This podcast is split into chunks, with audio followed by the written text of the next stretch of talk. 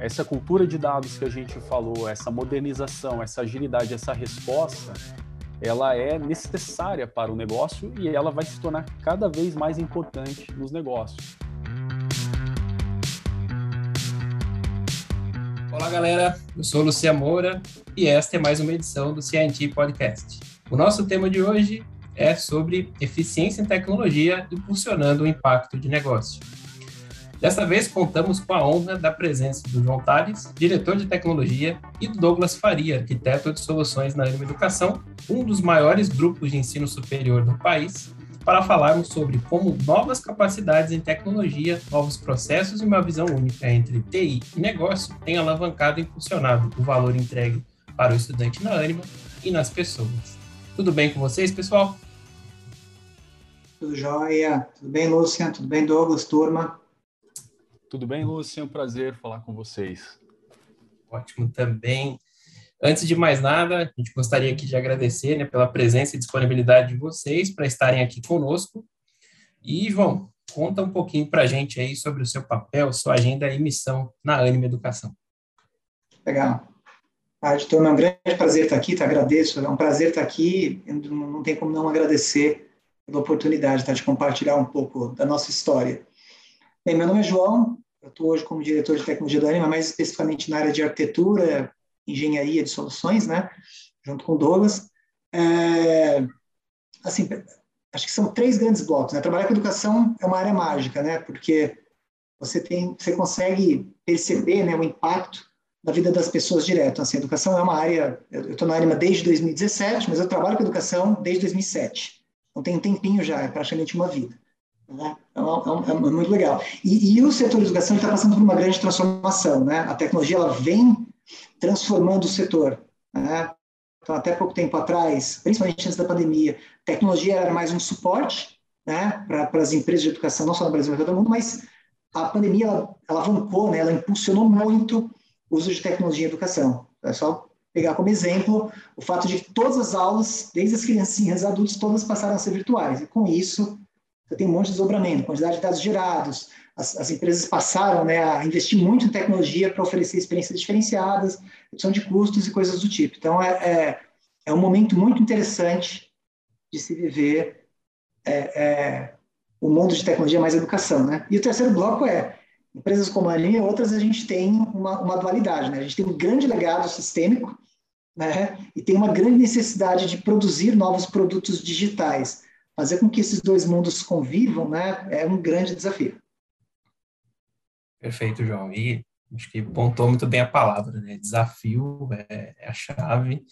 E tantas mudanças ao mesmo tempo, a gente precisa focar na, na absorção do aprendizado que todas as experiências vão gerando para a gente, para a gente calibrando as nossas decisões e como você pontuou bem, né? Acho que empresas né, de serviço, de produto, cada vez mais são empresas de tecnologia é, já há um bom tempo nessa jornada de transformação digital, Anima e CIT já viveram aí bons capítulos, e olhando né, por, por, essa, por essa ótica de tecnologia fazendo cada vez mais parte do core business, uh, gostaria de te convidar para compartilhar uma visão aí sobre uh, qual o próximo horizonte para empresas que estão escalando, já escalaram essa montanha e conseguiram se transformar.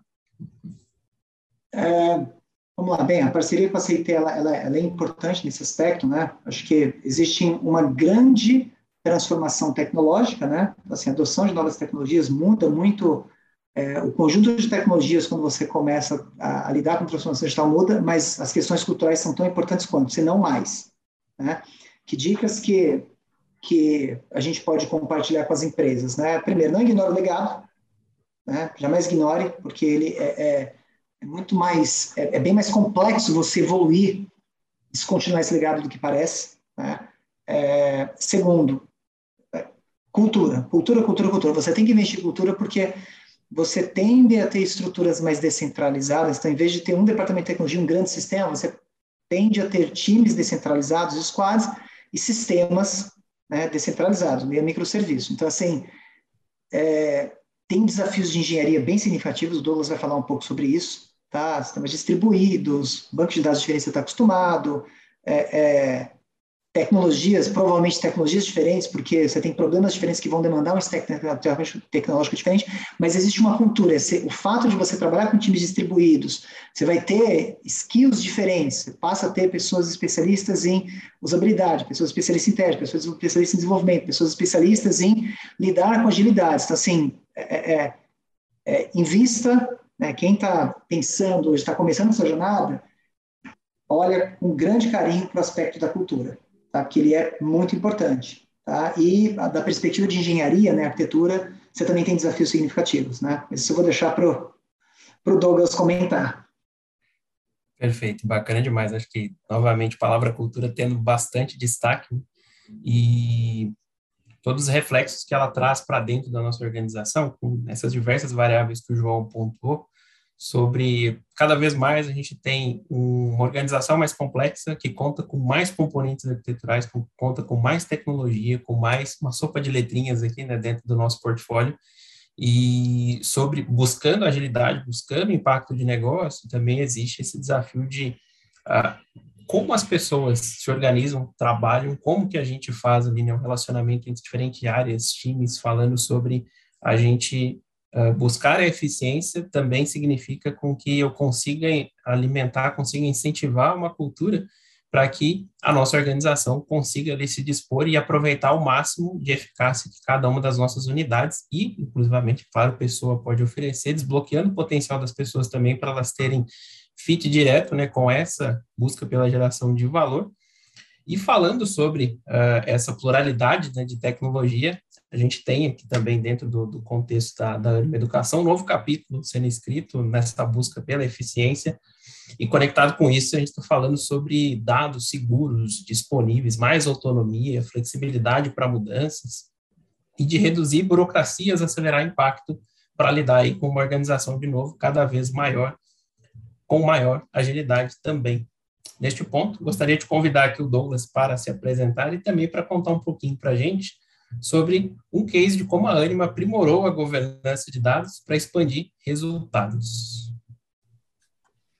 Legal. É, é, trazer, agregando mais ao que o João falou, né, nossa jornada de transformação digital, ela começou já tem um, alguns anos, né?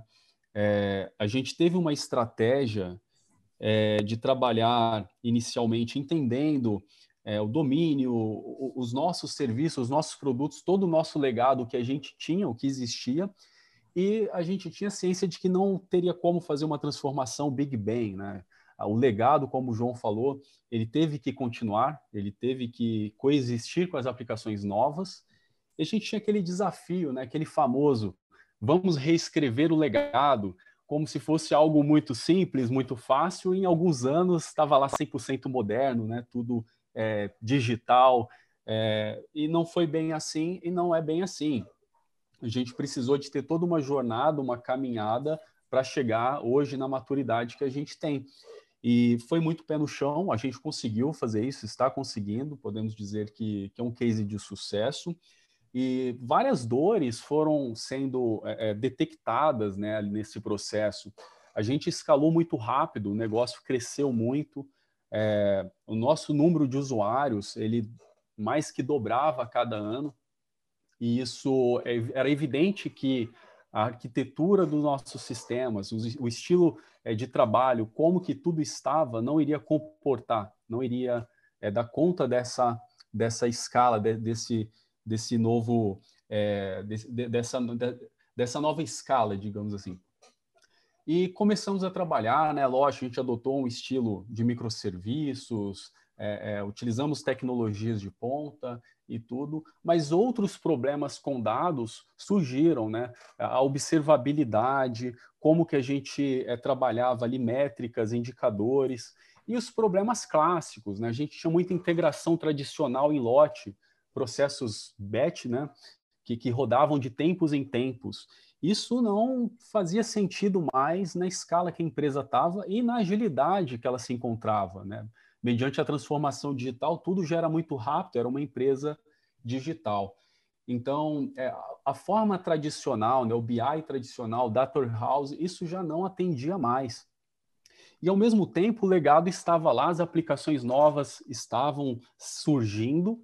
A gente precisou é, de pensar numa forma é, de ter uma plataforma de processamento desses dados, trabalhar com eventos e ter algo mais próximo do tempo real, né? algo new real time. Acontecia que os processos batch, muitos rodavam de hora em hora, cinco em cinco horas, e às vezes tinha, tinha que reagendar, porque eles são pesados, né? A gente costuma chamar de processos arrasa quarteirão. Eles entravam e muitas vezes causavam indisponibilidade. E a gente encontrou uma solução tecnológica para resolver esse problema, conectar os múltiplos data centers que a gente tem. Né? A gente tem um ambiente on-prem que tem um legado e temos várias clouds hoje coexistindo, então produtos novos, produtos é, é, que ainda não for, que ainda consideramos como legado. E como que isso iria conversar? Como que iria atender essa agilidade? Né? O Kafka ele entrou nesse sentido, né? foi uma, uma das soluções mas a gente precisou também de fazer as aplicações novas entenderem a linguagem, é, é, aliás, as aplicações antigas, legadas, entender a linguagem das novas e vice-versa, haver uma, uma, uma, comunicação, como que isso poderia ser possível, né? Então, a gente começou a trabalhar numa arquitetura orientada a eventos. Então, a, o, principal, o principal desafio era, era fazer essa comunicação acontecer. E aí eu posso me aprofundar mais em algumas questões de como que fizemos isso, mas eh, essa dor é, do legado conversar com as aplicações novas, a gente não poderia matar ele, e ao mesmo tempo a gente precisava de escalar, foi a, a grande motivação para que a gente pensasse em uma nova arquitetura, uma, uma nova forma de trabalhar a disponibilidade do dado.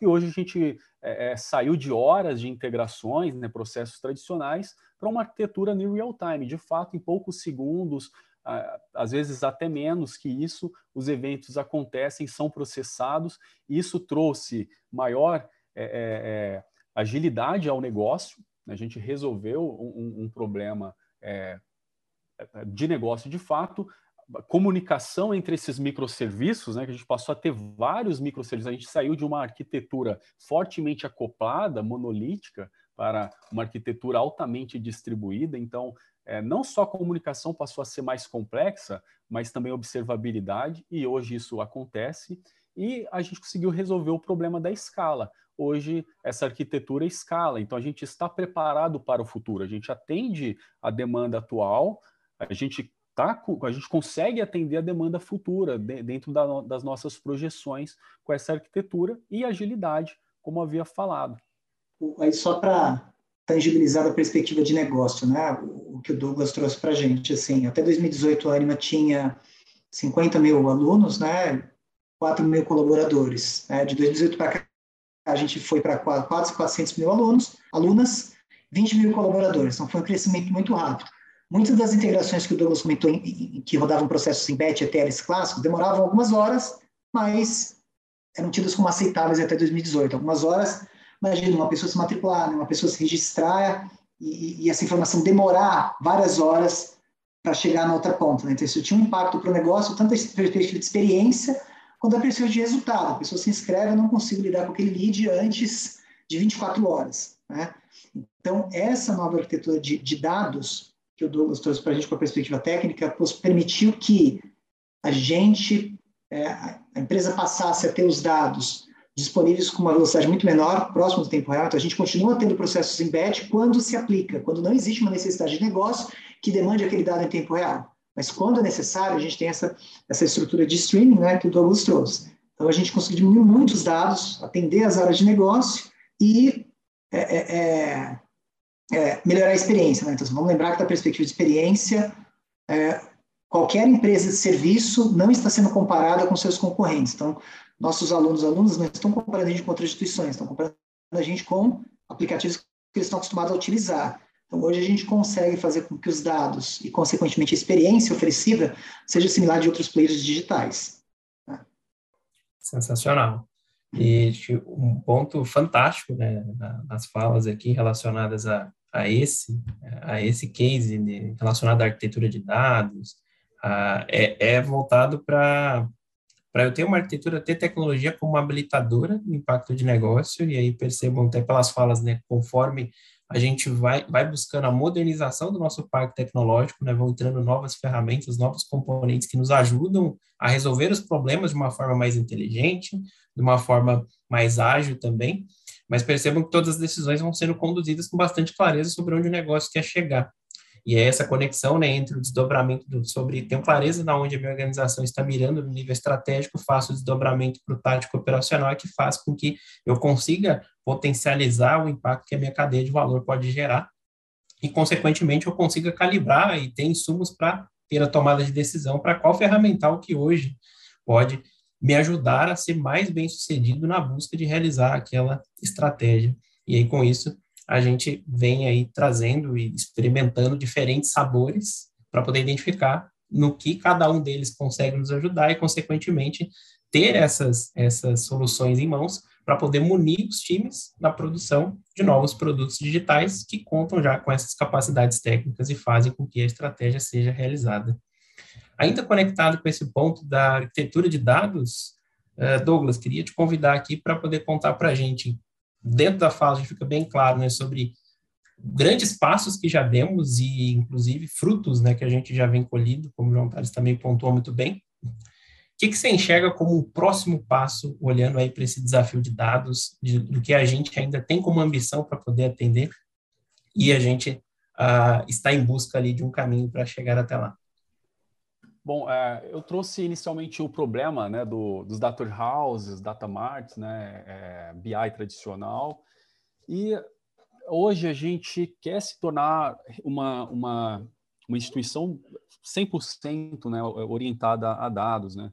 E essa cultura a gente tem fomentado e esses habilitadores, esses, essas peças de Lego, né, elas permitem que a gente consiga construir as aplicações é, com agilidade e atendendo a essa agilidade. E para os próximos passos, a gente pode até voltar é, na questão do, do sonho, né? De, de, cara, a gente quer reescrever aquele legado, né? É, aquele sistema antigo, a gente quer sair dele.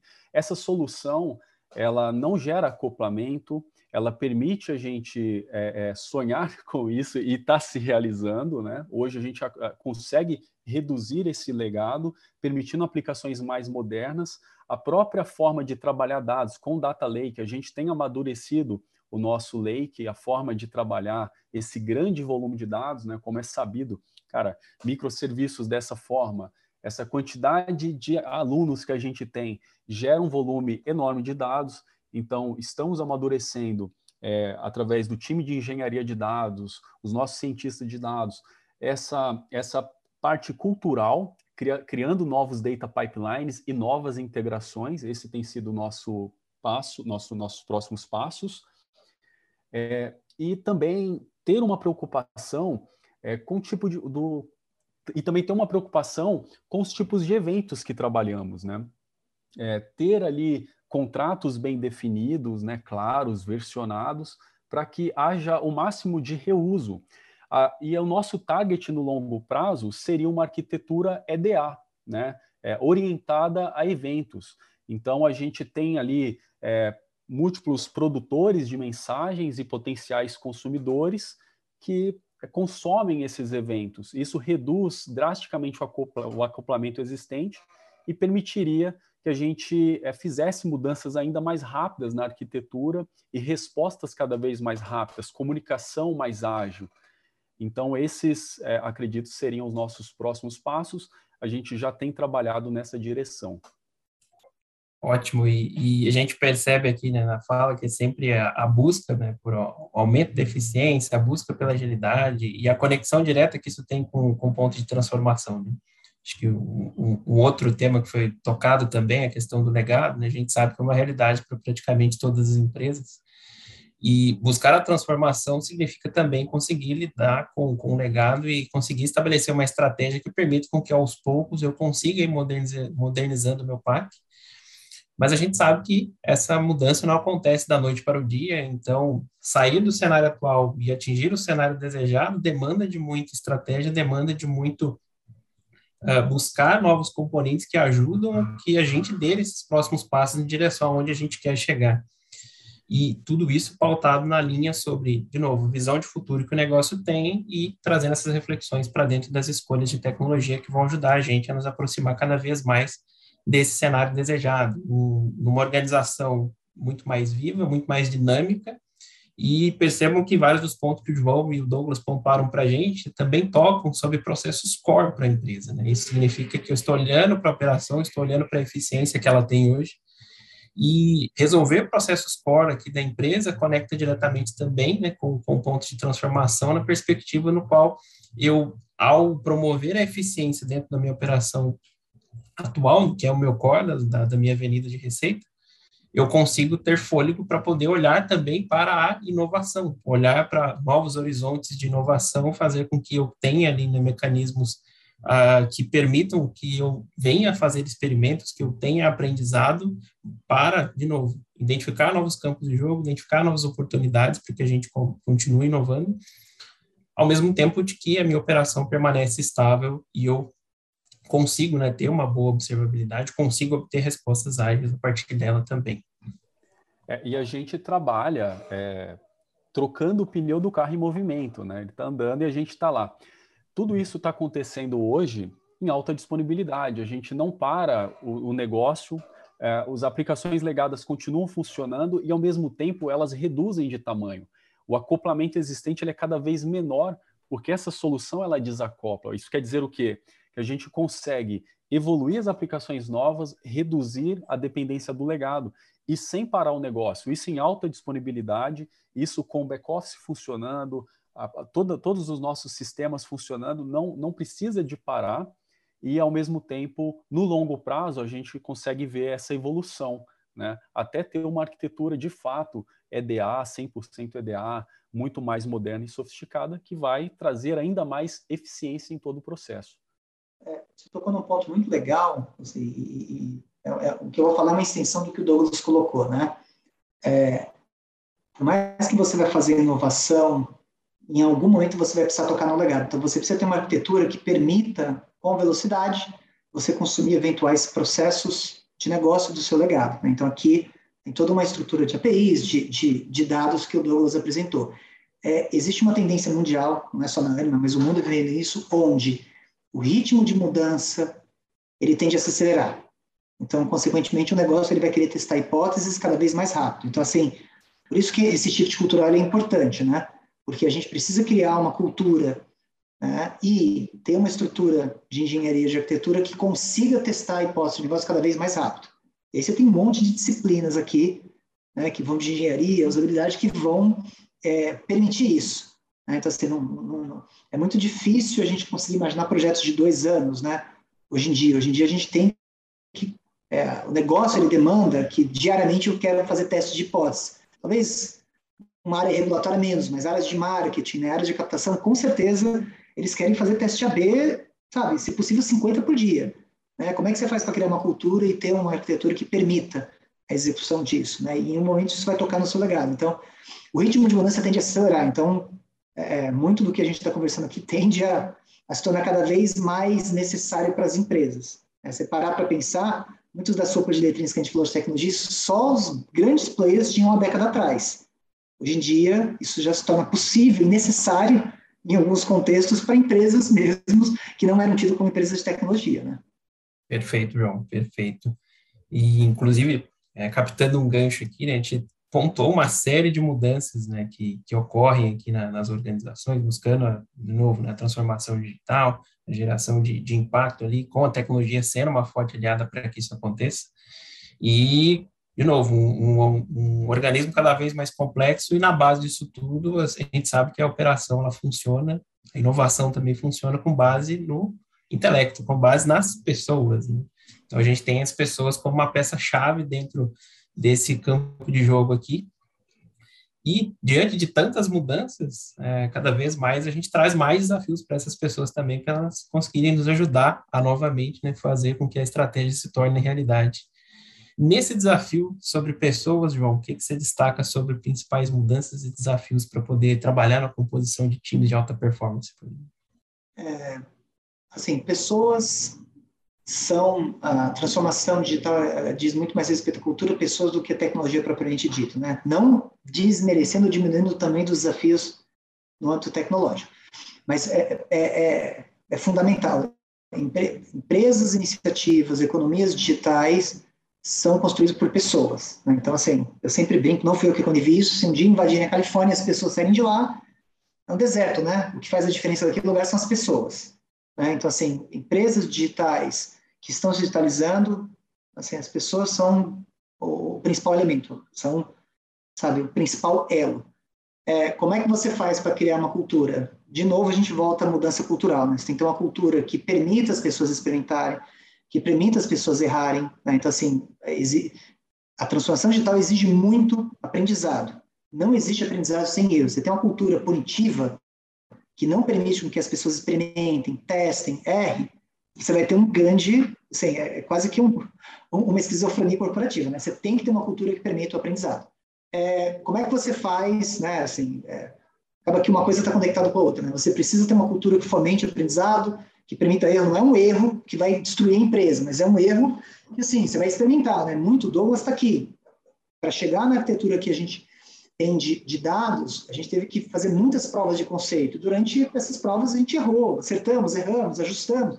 Mesmo quando a gente definiu as ferramentas, a gente precisou fazer de curso porque nós estávamos aprendendo. Assim, fundamental uma cultura que permita as pessoas aprenderem, desaprenderem, né? porque assim, muito do que a gente fazia lá com 5 mil colaboradores não funciona mais hoje em dia, porque a escala mudou. Você precisa ter uma cultura que fomente o desaprendizado, o reaprendizado das pessoas e, sabe, esteja em constante transformação. Então, é, mas as pessoas, assim, você precisa ter um time que é, é, tenha essa, essa, esse desejo, né, essa capacidade de reaprender, que é, é não fique apegado, né, ah, mas sempre funcionou assim, né? sempre funcionou assim, mas daqui para frente não vai, né? O funcionou antes não vai, o que nos trouxe até aqui não vai construir o nosso futuro. E, e essa questão do, da, da cultura de experimentação, ela é importante para que está conectado com o que a gente comentou anteriormente, né? Se eu quero testar 50 hipóteses de negócio, provavelmente 49%, 49 delas vão falhar, uma vai funcionar. Então, isso aqui, consequentemente, é, não deixa de ser uma cultura de aprendizagem, né? Isso vale para as áreas de negócio, para engenharia, então é. Mas a, as pessoas em si fazem toda a diferença, toda. Bacana demais, né? Acho que, como o João pontuou, né? A gente precisa entender ali as pessoas como, como a base para que tudo aconteça, né? E, e, de novo, né? Toda essa a cultura envolvida aqui é uma, uma alavanca para que a gente consiga é, promover a sinergia dentro de todas as pessoas que estão nos ajudando, no final das contas, né? Dentro desses desafios e eu acho que na fala do João ficou bem claro também o ponto que a gente comenta sobre a grande virada, né, que é uh, olhando para costumes, né, que existiam ali um momento anterior, né, eu deixo de ter controle sobre as coisas, eu passo a inspirar com propósito, eu deixo de saber tudo e me preocupo em aprender tudo, né, e ao invés de incentivar ao não errar, eu incentivo ao experimentar, medindo riscos, é claro, mas para que aquilo consiga fazer com que a gente, novamente, descubra novos campos de jogo tire aprendizados, recalibre as nossas decisões e consiga uh, se expandir continuamente aqui. Até Galera, trazendo aqui só, só mais um ponto ela... em cima é, da cultura de experimentação. No início desse projeto mesmo, é, quando estávamos construindo os data pipelines, como que seriam as integrações, dados os desafios né, que a gente comentou, é, às vezes a gente tinha uma certa sensação de que cara, a gente fez tanta POC e, e não conseguia é, ter o resultado que esperava, tecnologicamente falando. É, de fato, às vezes parecia que não iria, não, não daria certo, né? A gente tem, é, tecnicamente falando, cara, uma, uma arquitetura muito complexa para modernizar dessa forma. E parecia que, poxa, estava perdendo tempo, mas a gente continuou, né, coletava os resultados, ah, deu, deu um problema com aquela tecnologia, a gente, ela não atendeu às nossas expectativas, ela não funcionou. Até que a gente começou a juntar tu, todas essas informações e procurar um caminho que funcionaria, que comportaria esse ambiente e que foi bastante promissor, tem sido bastante promissor, tem funcionado, é, na verdade superou as expectativas, né? É, então, assim, isso foi muito importante, né? A gente saber trabalhar o erro, o conhecimento. Às vezes a gente faz a POC, Ah, não, não atendeu, cara. A gente vai jogar fora. Beleza, mas aquele conhecimento fica. A gente sabe que a gente não vai seguir aquele caminho lá na frente mais. Então, isso foi muito importante, né? É, e, e, assim, é, hoje a gente conseguiu fazer novas iterações, incrementos, evoluções nessa arquitetura, né? Arquitetura 100% evolutiva e, e tem funcionado, né? Então, é, é, essa é a importância da cultura da experimentação que o João trouxe, né? Na prática aqui. Espetacular, espetacular. Galera, a gente está arrumando para o fim do nosso papo aqui, nessa mesa virtual. Queria uh, convidá-los aí para trazer uma dica. A gente sabe que uh, essa busca né, pela transformação, a busca por gerar impacto de negócio, utilizando ali a tecnologia como aliada, buscando eficiência operacional também, é, é um desafio que muitos estão também nessa jornada. E aí queria convidar João e Douglas, qual dica vocês dariam para quem está nos ouvindo e também tem esse objetivo agora em mente. Vou trazer duas dicas, tá, Luciano? Uma, uma recomendação de leitura, tá? Existe um livro fantástico chamado é, Projeto para Produto, né? Project Product. Recomendo que todos vejam, porque assim, quando você começa a falar de transformação digital, o tema produto vai estar muito presente. Você não vai abrir mão de projeto, mas você separa o que é projeto-produto. Uma leitura formidável. Outra coisa é a proximidade das áreas de negócio, tá? É, a tecnologia ela tem que andar de mão dada, então assim todo o processo de transformação digital, agilidade, assim a gente vem afunilando, né? Negócio está virando tecnologia, né? tecnologia está virando negócio. Se aproxima de negócio para você entender o impacto que as iniciativas de tecnologia têm para o negócio e no final das contas as iniciativas elas vão estar conectadas para com o negócio, né? Você vai ter resumo de negócio. Então é, é uma dica. Aproxime-se do negócio, sabe o que você está fazendo, porque a gente caminha para modelos, como o Luciano trouxe, mais descentralizados, onde as pessoas vão ter mais autonomia na ponta, é o fim do comando controle. Então, assim, você tem que estar tá pautado em que problema de negócio você está resolvendo. Maravilha, o João deixou difícil para você agora, hein, Douglas? Exatamente. É, eu, eu acho que a dica que eu posso deixar é que invista em transformação digital para quem que já está no mercado e que não começou ainda. Como foi falado, é, a pandemia acelerou, mas a gente sabe que tem muitas empresas que ainda não, não iniciaram a sua jornada. É importante porque é um caminho sem volta. Né? É, essa cultura de dados que a gente falou, essa modernização, essa agilidade, essa resposta, ela é necessária para o negócio e ela vai se tornar cada vez mais importante nos negócios. Então, se a sua empresa, se onde você está ainda não começou, não perca tempo, né? E quem está começando agora, né, as startups, os novos negócios, dê a devida importância aos dados, né, à tecnologia, à experiência do usuário, toda essa parte digital, ela é extremamente importante nos dias atuais.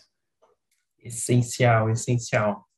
Bom, conversamos aqui hoje com o João Tales e o Douglas. A gente pôde conferir um pouquinho da jornada e desse capítulo incrível da Anima. Uh, desejamos muito sucesso, é uma honra fazermos parte dessa, dessa história. Obrigadíssimo aí, João e Douglas. Eu que agradeço pela oportunidade. Muito bom falar com vocês. Obrigado, um abraço. Galera, é isso. Aqui é a Lucia Moura. Este foi mais um CNT Podcast. Muito obrigado e até a próxima.